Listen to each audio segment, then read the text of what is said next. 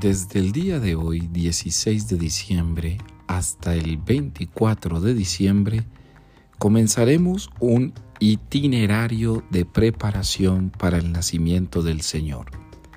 A este itinerario le llamaré itinerario nuestro cuerpo, lugar teológico de Dios. Nuestro cuerpo, lugar teológico de Dios. ¿Por qué quiero hablar del cuerpo? Porque es la representación visual de la vida y la existencia de cada uno de nosotros.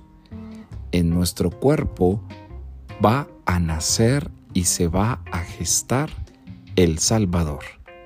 Por eso te invito para que me sigas durante estos nueve días, cada día, comenzando el día de hoy, para empezar a preparar nuestro ser todo Él a partir de la simbología del cuerpo.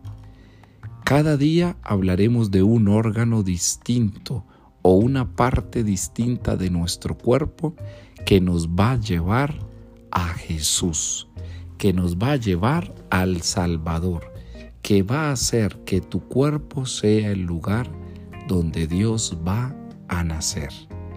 Te invito entonces para que te levantes con el ánimo de escuchar cada día estos momentos de simbología, es decir, de signos visibles de lo que Dios hará de manera misteriosa e invisible en tu vida.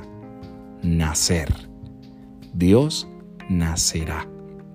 Así que bienvenido a este itinerario, nuestro cuerpo lugar teológico de Dios.